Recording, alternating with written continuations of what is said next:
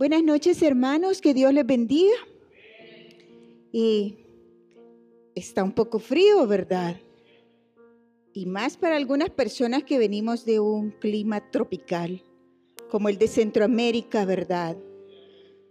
Conozco un poco Honduras, pero Honduras tiene lugares sumamente fríos. Y bendigo a los hermanos de Honduras, los amamos enormemente.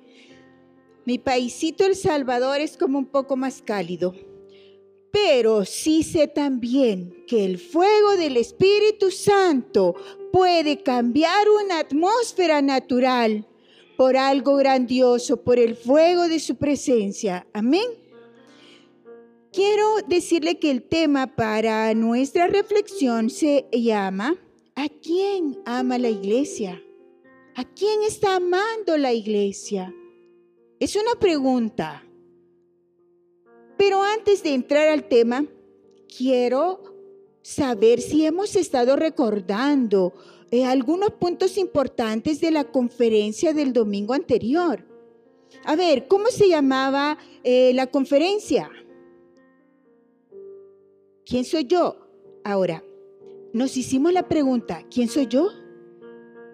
Y quizá alguien dijo, pues yo soy el ingeniero, el arquitecto, pues yo soy fulano de tal, porque a veces nos, nos llenamos de orgullo por un apellido, por un nombre, ¿sí o no?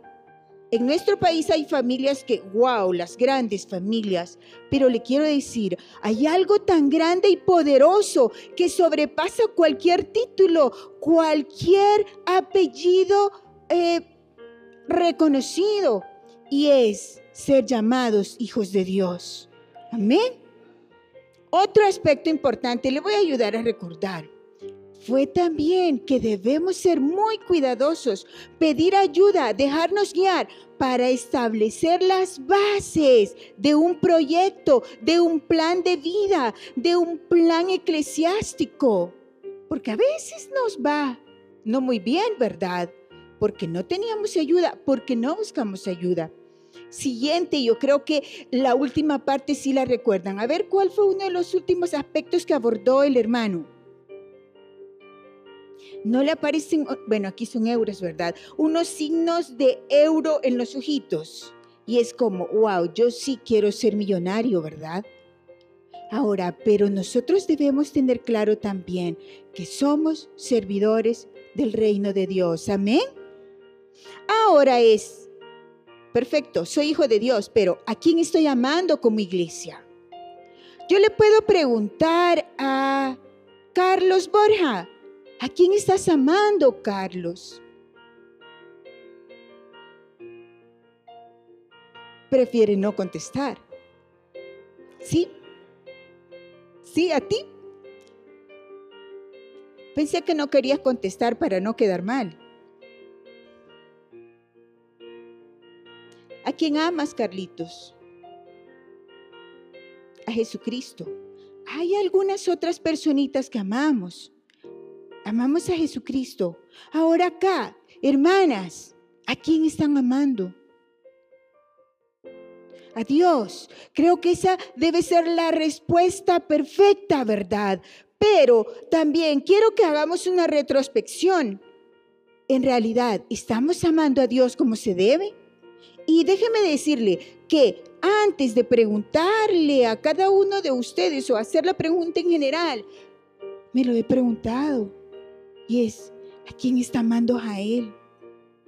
Y es como empiezo, y es como, wow, para venirme tuve que hacer el trabajo anticipado de 15 días. Y era como, estaba amando a Dios en ese momento, estaba amando entregar todo el trabajo porque quería salir del país, pero en mis momentos de angustia fue Dios. Esto es una locura total. Y le hice una promesa al Señor, porque era como, qué pena, creo que estoy amando más el trabajo que un tiempo contigo. Pero quizás soy yo, ustedes quizá no, ¿verdad? O quizá alguien, a ver, ¿quién es amante de la moda? ¿Sabe usted que hay personas que eh, son los pioneros de una tendencia? Son los que van a la vanguardia con la moda. Y si no lo logran, es como de cortarse las venas, ¿verdad? Y estoy hablando en la realidad. Algunos otros quizá amen la aprobación pública. A todos nos gusta que nos digan, lo hiciste bien, ¿sí o no? ¿Sí? Pero a veces es, ya no hacemos las cosas por agradar a Dios, sino por presentar una imagen ante los demás. Entonces, nos volvemos amantes de la aprobación pública. Y vamos a ver una serie de cosas. Es importante que nosotros hagamos un análisis. ¿Estamos amando a Dios como lo merece? ¿A quién le gusta que lo amen a medias? Creo que a nadie, ¿verdad? Y cabal, vi unas expresiones inmediatas. No. Le voy a pedir de favor que vayamos al libro de Marcos, capítulo 12 y versículo 30. Marcos 12, 30. Si alguien no tiene su Biblia, por favor comparta con el que tiene a la par. Marcos 12:30. ¿Lo tenemos? Muy bien. ¿Podemos leerlo todos, por favor?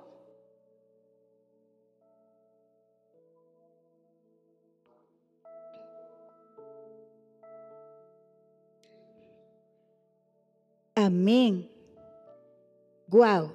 ¿Desde cuándo lo conocemos, este mandamiento?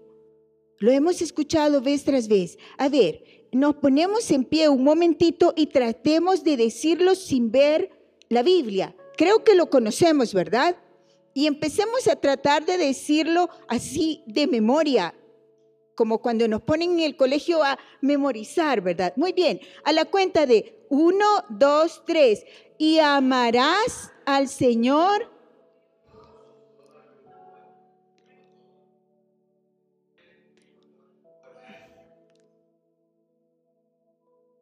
y con todo tu corazón.